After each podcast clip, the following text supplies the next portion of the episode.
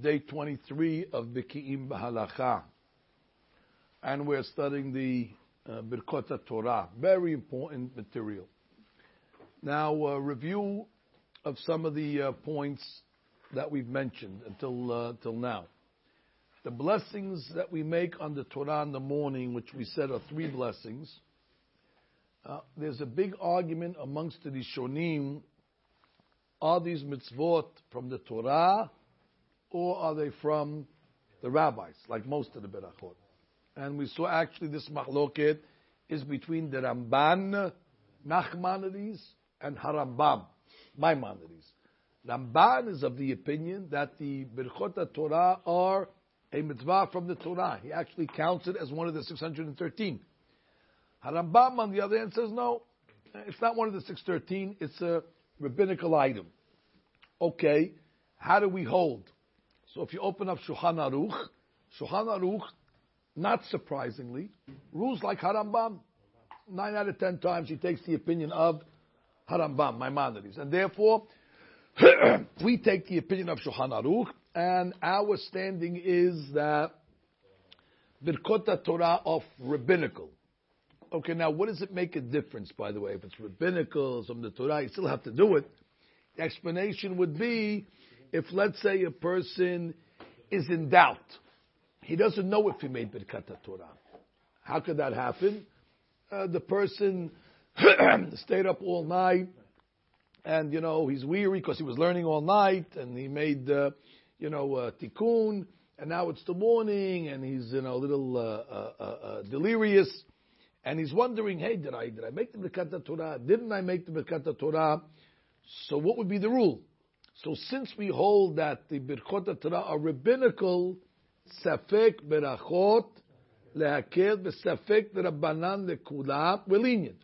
And therefore we say, when in doubt, do without. He does not repeat. Now, even though we're going to say that he shouldn't repeat, we must give him some options. But so I'd like to offer um, a few options. Option number one would be is let him hear it from somebody else, which means he's in shul, somebody else is making birkat Torah. So you go to the guy next to you. Listen, listen. I have a doubt. I don't know if I made it or not. You for sure are making it now. So do me a favor. I'll listen. I'll answer amen. You have me in mind. That's one way he's able to relieve himself from this safek. Another way we learned yesterday from the Ben Ish Chai, if he has a doubt, let him say Birkat Torah, omitting Hashem's name. So Baruch Ata, let him think of Hashem's name in his brain. Hashem Elokeinu, Melech Haolam, Hashem So in that way, eh, you're saying Birkat Torah without having to uh, say Hashem's name over again, maybe in vain. Third option, which should be taken advantage of, is that we have another alternate in the prayers for Birkat Torah. There's an alternate, mm-hmm. and that's called the Beracha of Ahabat Olam. Or as the Ashkenazim say, Ahabat Abba. But we're going to keep it Ahabat Olam. Which means the beracha right before Kiryat Shema. Ahabat Olam Avtanu. We know the long beracha. And what do we say over there? Biribenu, bina lehavin, lehaskil, leshmoa, lelmod, ha'ir enenu betoratecha. It's talking about Torah. And it's, pray, it's praying to God that we should have ability and intellect and understanding so therefore, that can serve as a makeup for somebody that is in doubt. If he made Birkat Torah, he should have in mind at Ahabat Olam. Now here's, here's the challenge, but we're going to learn that immediately after you make Birkat Torah, you're supposed to learn something. And just like you make a Barakah Shakon Baro, you got to drink. You say L'Shev Basukah. You sit in the Sukkah. So always, whenever you make the beracha, following the beracha, you got to do the action. So if you made Birkat Torah, you got to learn. You can't make Birkat Torah and say, okay, I'll come back to shul at 6 o'clock for a class. What are you talking about? You, you, you made Birkat Torah, you got to do something immediately. So what do we do? Birkat Kohanim. Noten Torah by the Adonai Moshe Lemor, Daber Laron. Why do we do that? Because that's Torah. That's beautiful Torah. Blessings. It's part of the Bible, and therefore it counts as Birkat Torah, it's beautiful. Now, Shema, I'm going to say later on. We want to give something, you know, immediately, so they, they chose Birkat Torah. Maybe we'll give reasons why. And so Birkat Kohanim, but that's what they chose.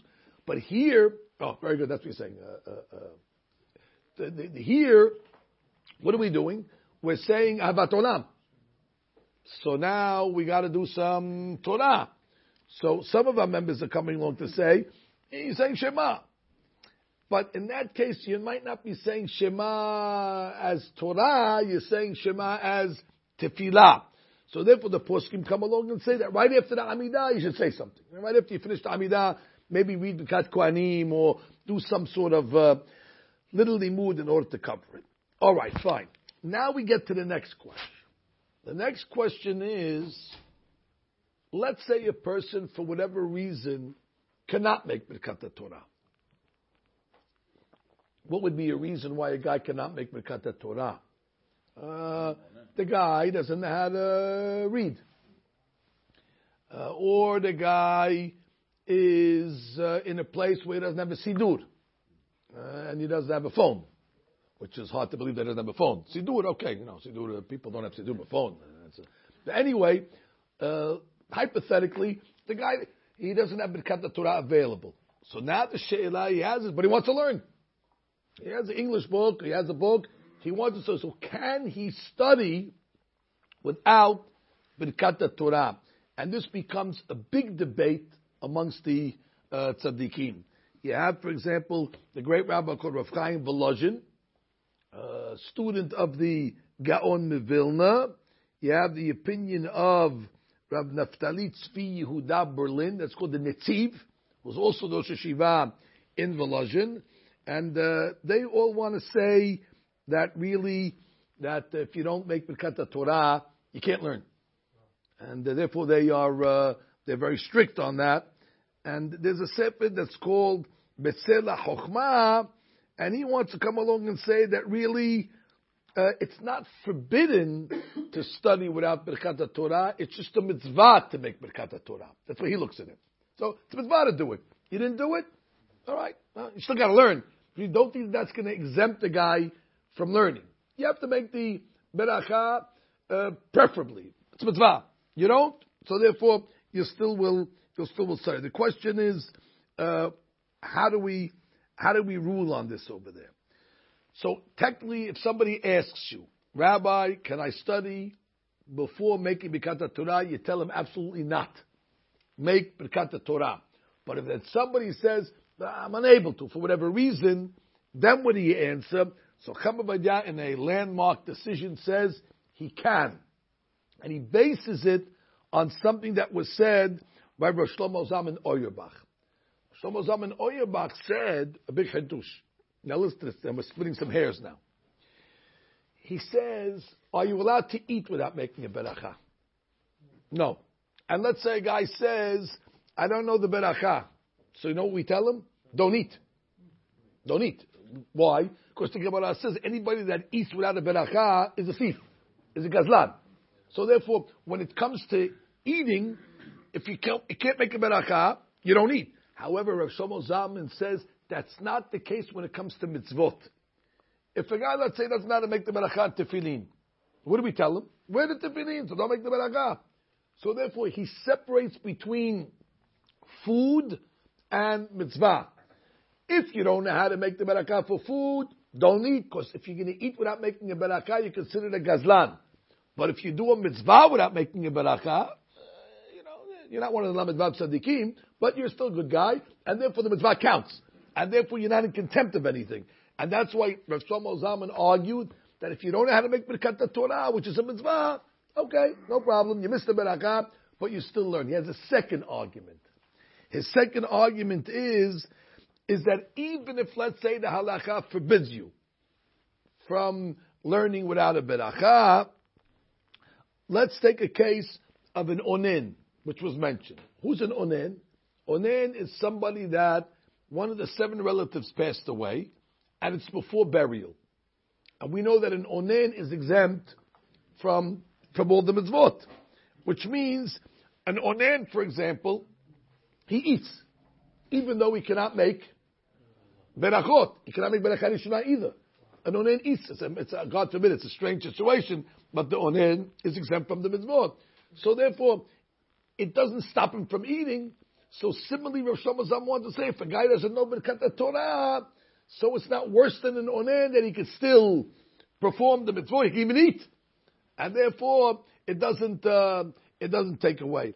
In any event, Chama likes Rav Shlomo Zalman's argument, and he ruled that if somebody is unable to make the Birkat Torah, ultimately he is going to be able to study Torah. So that would be a very, very important uh, ruling. But again, it's, it's a rare case, I hope. Most people know how to make, if you know how to learn, you probably know how to learn make Birkat Torah.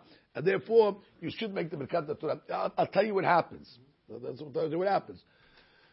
And we're going to discuss this later on. But sometimes, let's say a guy's going to wake up in the middle of the night, or even in the morning, and he didn't get out of bed yet, and he wants to take out a sefer that's next to his, uh, you know, uh, night table, and he wants to start learning. Uh, you didn't make Birkat Torah yet. Especially if he wants to learn verbally, where he's going to utter the words, so he has a problem. So therefore we tell the guy, oh, we're not against you learning, but you cannot learn without making Birkat Torah. So that would be a case where we tell him, stop, make Birkat Torah, and then go back to your to your studying. Uh, the question then becomes, and this is the million dollar question of the day, what is considered Torah? Now, we never, we never, we never, we never took a minute to answer that simple question. What is Torah? So if you're learning, okay, what is considered learning? There's a lot of books. Which curriculum qualifies, or better to say, necessitates a Birkat Torah? Now, I know your knee jerk is Everything.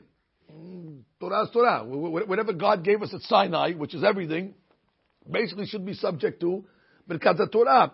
So, in order to understand this question, we need to go to the Gemara, Berachot, page 11. The Gemara there surprisingly gives different opinions. Certain rabbis said, make Birkat Torah for this.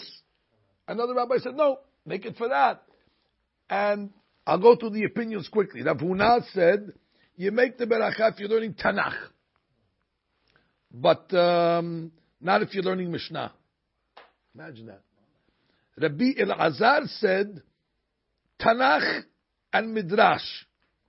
Because since Midrash has Pesukim from the Tanakh in it, so that's considered. So they're holding really Torah Shebichtav, the written law.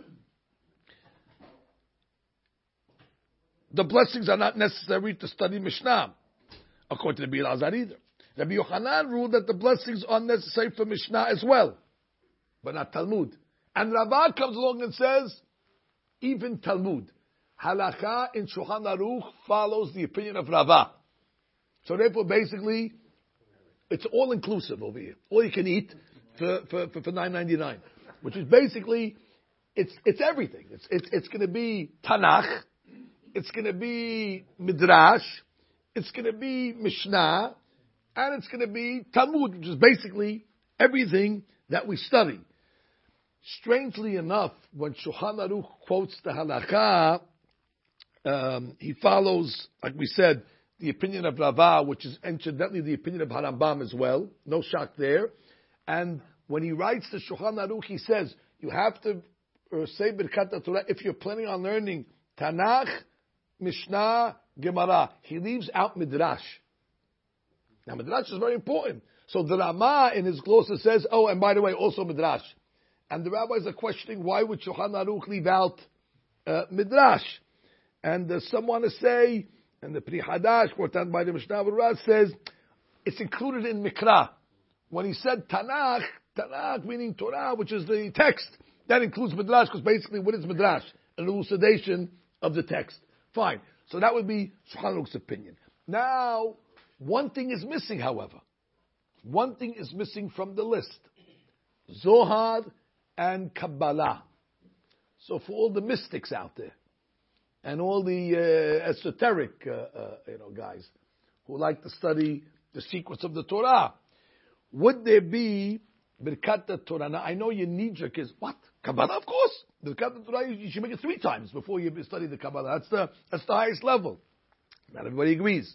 There was a great rabbi called Aruch HaShulchan, and he's not clear because the Aruch HaShulchan's basic rule is all these items that we're saying that you make Birkat Torah on are related to Jewish law. They all lead you to halacha. So take for example, Tanakh.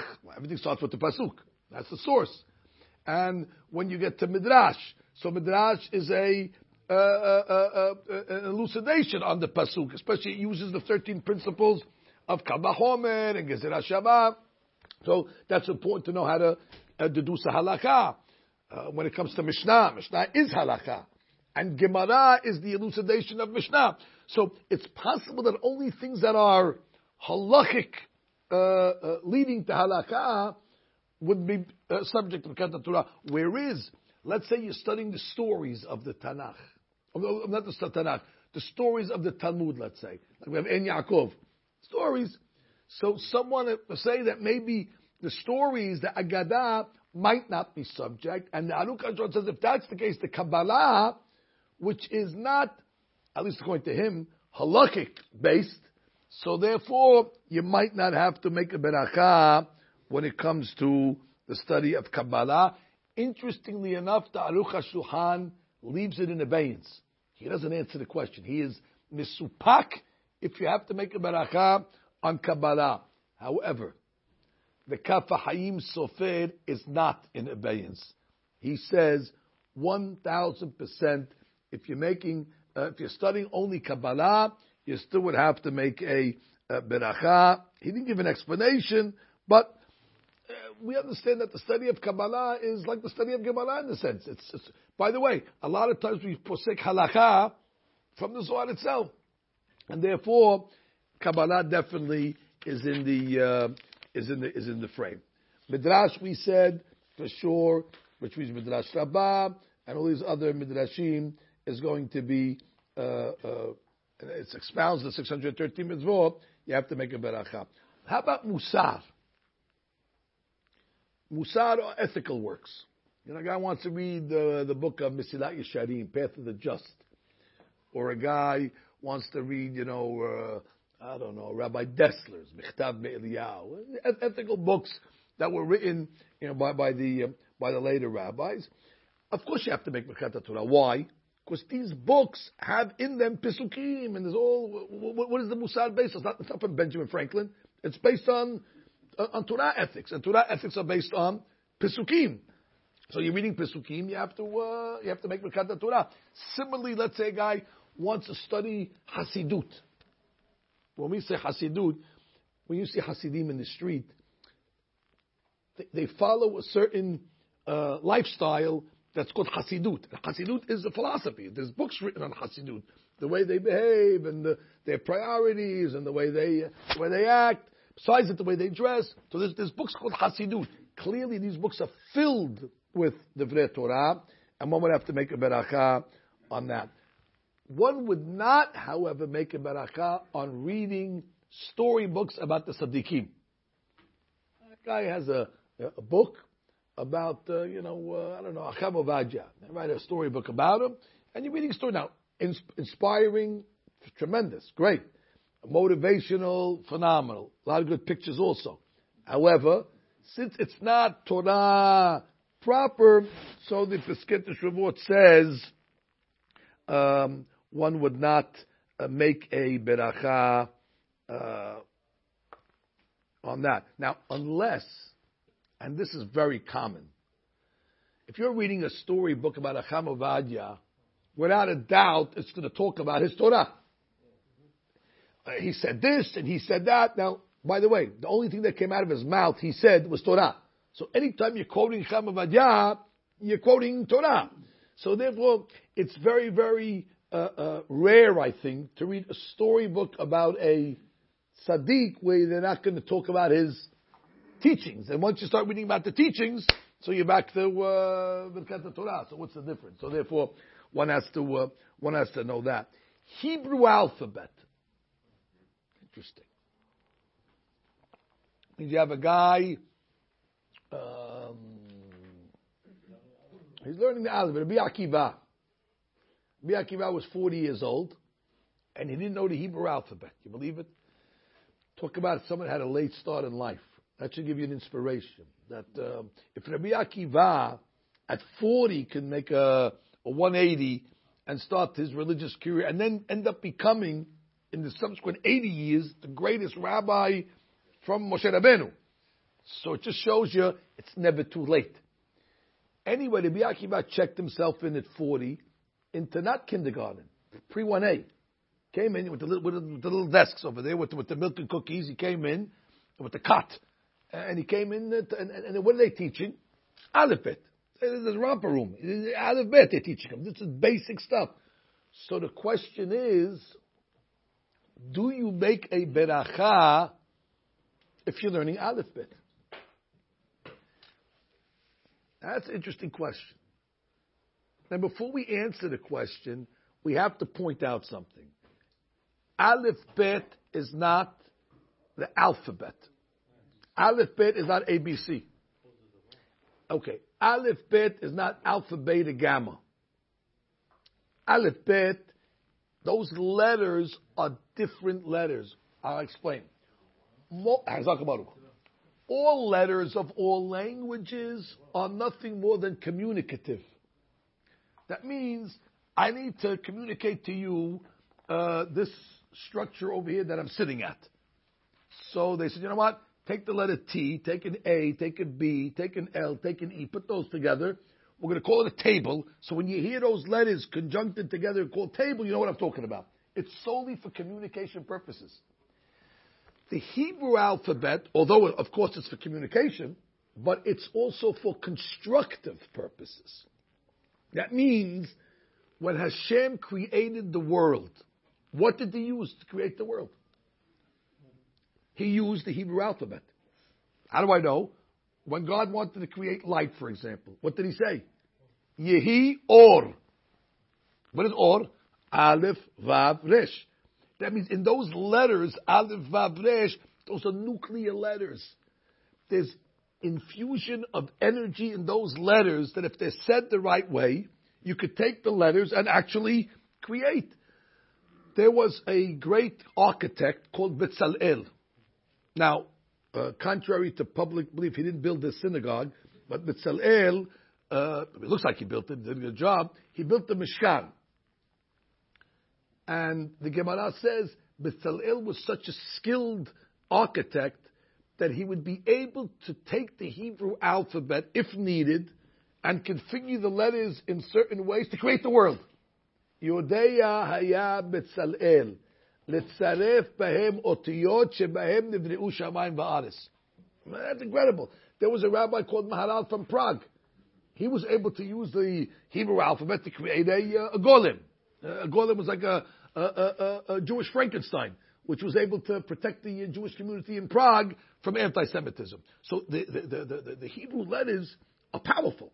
Not only that, but the construction of the letters have meaning.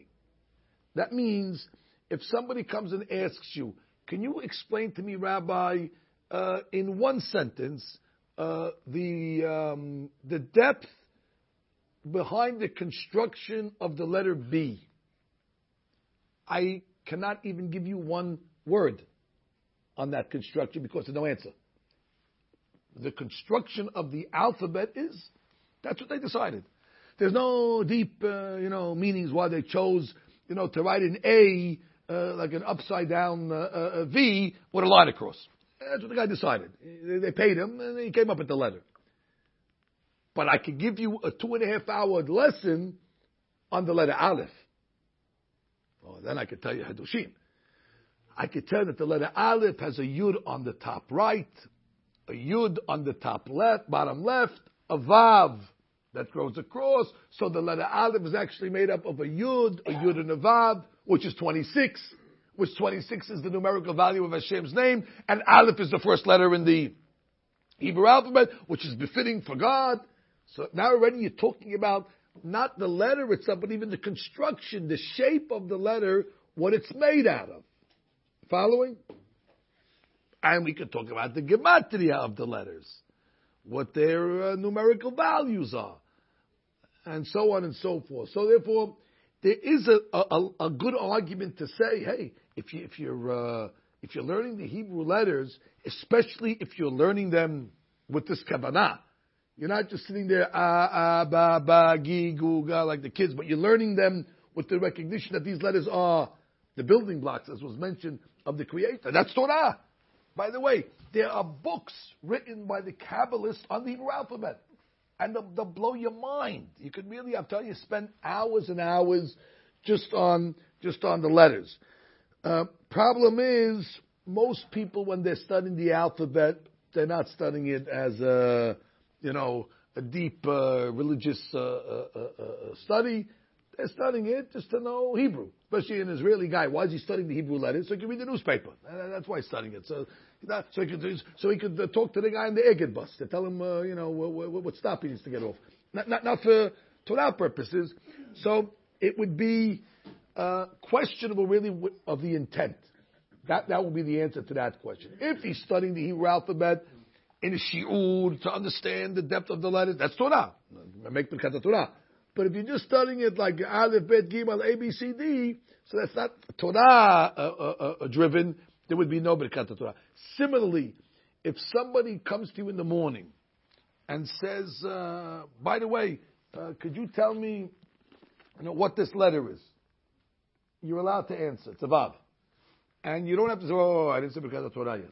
You can answer a le- uh, you might not be able to answer a halachic question before you make Birkat Torah, but to answer, you know, on a letter, a guy comes into shul in the morning, I keep on forgetting what comes after chaf in the alphabet. What comes after chaf? I couldn't sleep all night. Okay, it's a guy lamed. Okay, I go to sleep. But the point is, you're allowed to answer a letter question even before the Torah. All right, now we talk about a subject that nobody enjoys, and uh, that is Hebrew grammar. We call that dikduk. Dikduk is dikduk. Uh, we, we, we, cannot, we cannot deny it. It exists. Dikduk is the, um, the, the not, not spelling. Dikduk is the conjugation of the verb and the way you use the word and the past tense and future tense and present tense and and uh, uh, uh, pa'al and pi'el and hitpa'el and you know all the different ways of using a word uh, uh, uh, in the proper feminine and masculine, all, all, all, all technical stuff. Now, as much as you don't like grammar, but it's part of Judaism, it's an important item. As a matter of fact, if you look at Rashi, a lot of times Rashi is going to spend a lot of ink giving you the grammatical uh, interpretation of the text. And in yeshivas, usually you skip that Rashi. So it's a grammar Rashi. A dikduk Rashi, leave it. Which I think is uh, a mistake because Rashi didn't skip it. Uh, Rashi took his time to explain it, and therefore you need to, you need to learn those Rashis as well. So I think it's clear. If somebody is learning Perush Rashi on the Torah and gets to a grammar Rashi, for sure you have to make Birkat Torah. He's explaining you the Pasuk. He's explaining you the Pasuk. But if you're studying for example, uh, I don't know the uh, you know the Ben Yehuda uh, uh dictionary or the uh, you know the grammar book of uh, I don't know what Olamenu, where you're just getting the the verbs and it's not in the Torah context. You're learning grammar for grammar. So then already you probably would not make Birkat. So it really depends. by the way, the Ibn Ezra wrote a book on grammar. So for sure, if you open the Ibn Ezra's book on grammar, which is all pisukim and, and, and words, for sure you may Birkat Torah. But again, if you're taking uh, you know the secular book on grammar, so then already uh, you will not uh, have to make Birkat Torah. There is an interesting question by one of the rabbis: Are you allowed to learn grammar uh, in the bathroom? Okay. Well, today you have a phone, so all those questions are uh, you know, off the table. Today, you don't even do anything. Everybody takes his phone over there. That's why they never get out of the bathroom because they're sitting on the, on the phone the whole time. But the point is they should make a rule: no phones in the bathroom. Give, give, give, give the next guy a chance. But anyway, but anyway, but let's talk about before. Let's talk about Shabbat. Okay, let's talk about Shabbat. Uh, no phones, Bezat Hashem. So can you study grammar in the bathroom? So uh, they once asked Rabbi Moshe Feinstein, "Are you allowed to read the Jewish press? Are you allowed to take the Jewish press into the bathroom?" So he said, "Are you allowed to take it out of the bathroom?" I guess he wasn't such a big fan of the. Uh, I wasn't such a big fan of the press. But nonetheless, and I have no opinion. I have no opinion on the press. I'm just telling you a story that I heard. I like the press. Anyway, the um, the question over here is grammar. So one of the poskim brings down the She'elat Yaavetz said, even though grammar is secular, you can't learn it in the bathroom because it'll lead you to studying Pesukim. Because always grammar leads to an application. And where's the application going to be? In a pasuk. So therefore, gezerah, it might lead to, uh, to, to, to, a pasuk, and you can't, you clearly cannot study pesukim. So yeah, that sounds like grammar is a secular. Right? There's another rabbi called Salmat Hayim.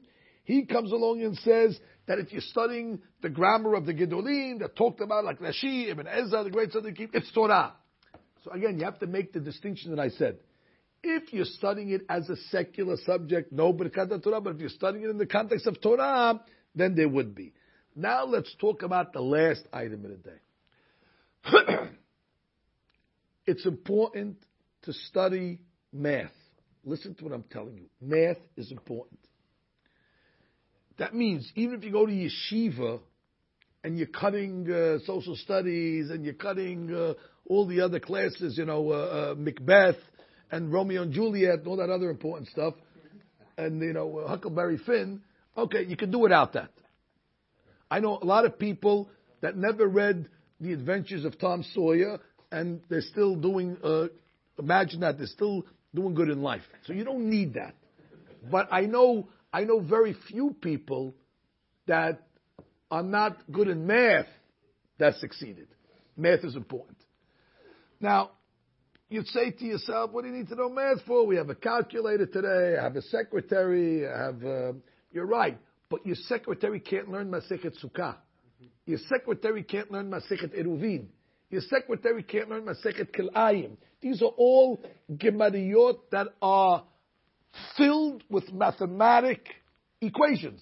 That means there's a certain page in Masechet Sukkah early on where if you don't know Pythagorean theorem, you won't know what the Gemara is talking about.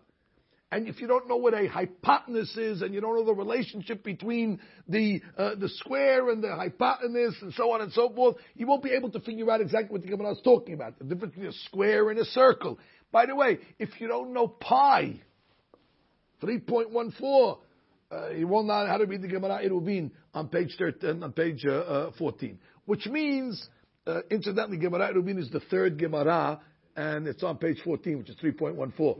That's where pi is discussed in the Gemara. That you'll never forget that. The third Gemara, the 14th page, 3.14 is pi. But the point is, math is very important. exactly. You need to know uh, um, uh, the different geometrical rules a lot to study, because a lot of a lot of Torah is construction. How do you build a sukkah? The construction of the Beit Hamikdash, fields dividing fields, inheritance. So these are all mathematical ways of, of, of, of, studying things, so you need to know it. So the question then would be, do I make a Birkat Torah on my geometry class? Do I take out the, uh, what do you call it, the, the Barron's uh, geometry book? Do I have to make a Birkat Torah? Or science. Science is very important. You need to know science just to understand simple things in Torah. For example, the Gemara will tell you that what is the shiur of how many grapes does a Nazir have to eat in order to be liable? Good question. So the Gemara is going to say it's going to be a shiur of a revi'it.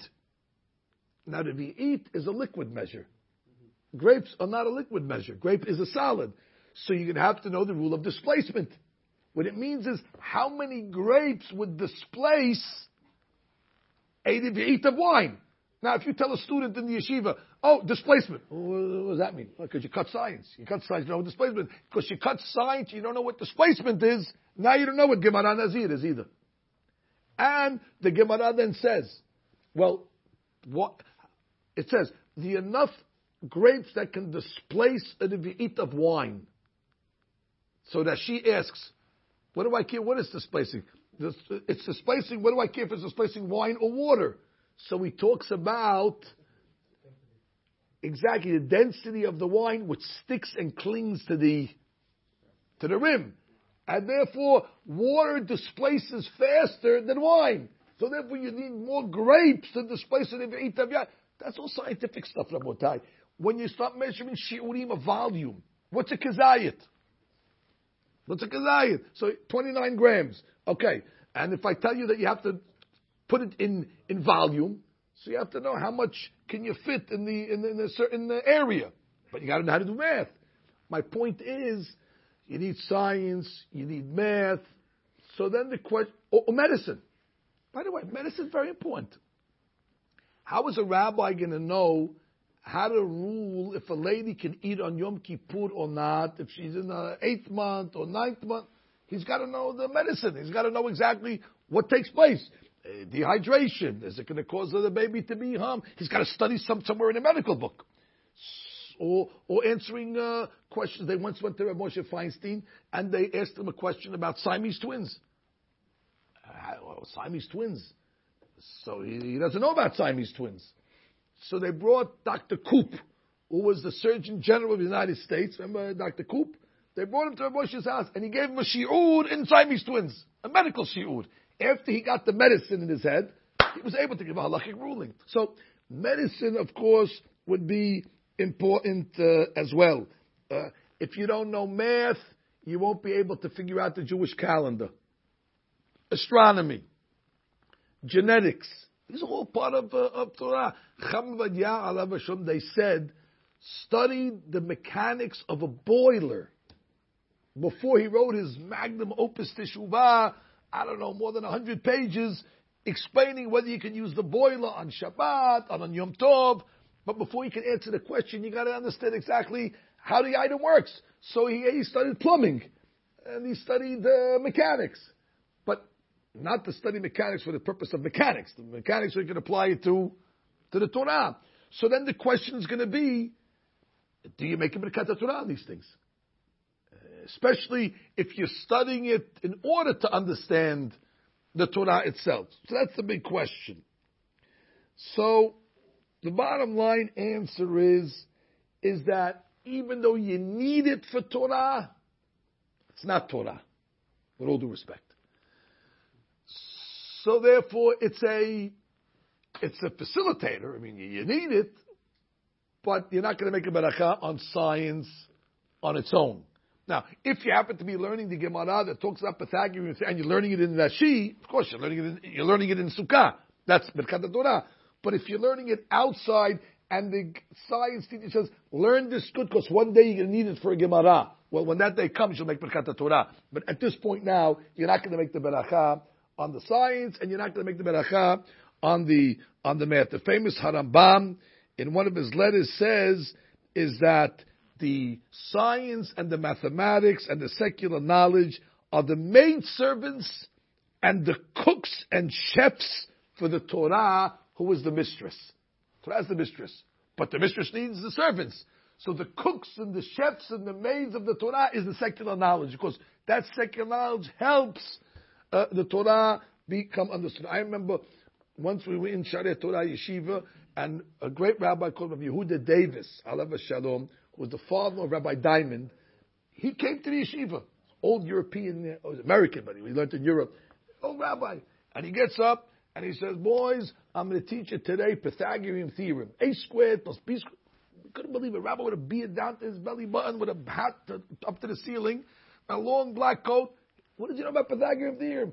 And he said, I'm teaching you this because if you don't know this, you won't be able to understand this Gemara over here. And then he went on to use the theorem in order to explain the Gemara. He was a genius in mathematics, and he used obviously his Torah. Uh, uh, his Torah was enhanced because of it. So, although we're not going to make a Birkat Torah on the science and on the math, but learn it. You need to know it. It's a maidservant, it's a cook and a chef of the mistress. So let's just review quickly what we learned today Rabotai. Number one, if you've have a doubt whether you made Birkat Torah, Safek Berachot Lakil, we follow the Rambam, and therefore it's the Rabbanan. We gave the different options, especially either to hear it by somebody else, say it without Hashem's name, or say Ahavat Olam with uh, Kavanah. We then discussed that you're not allowed to learn Torah unless you make Birkat Torah, but if you are unable for whatever reason to make Birkat Torah, we said Chabad says you should still learn. Nonetheless, that's what Rabbi Shlomo Zalman said as well. Birkat Torah is needed basically for anything that was given at Har Sinai. That's the way we would come out. Tanakh, uh, Midrash, uh, Mishnah, Talmud, Kabbalah, Agada, anything that was given at Har Sinai is going to be subject to the Torah, including Musar, including Hasidut, including Dikduk in Torah context, in Torah context. Uh, but when it comes to, let's say, stories about the tzaddikim, no beracha needed. Hebrew alphabet, unless you're studying it in depth in the Torah sense, no beracha needed. And when it comes to medicine, science, you should learn it, but no beracha needed. Baruch Anu Olam. Amen. Amen. Rabbi Hanan Abigail Omer. Rasag. Baruch Hashem. Sedeficha.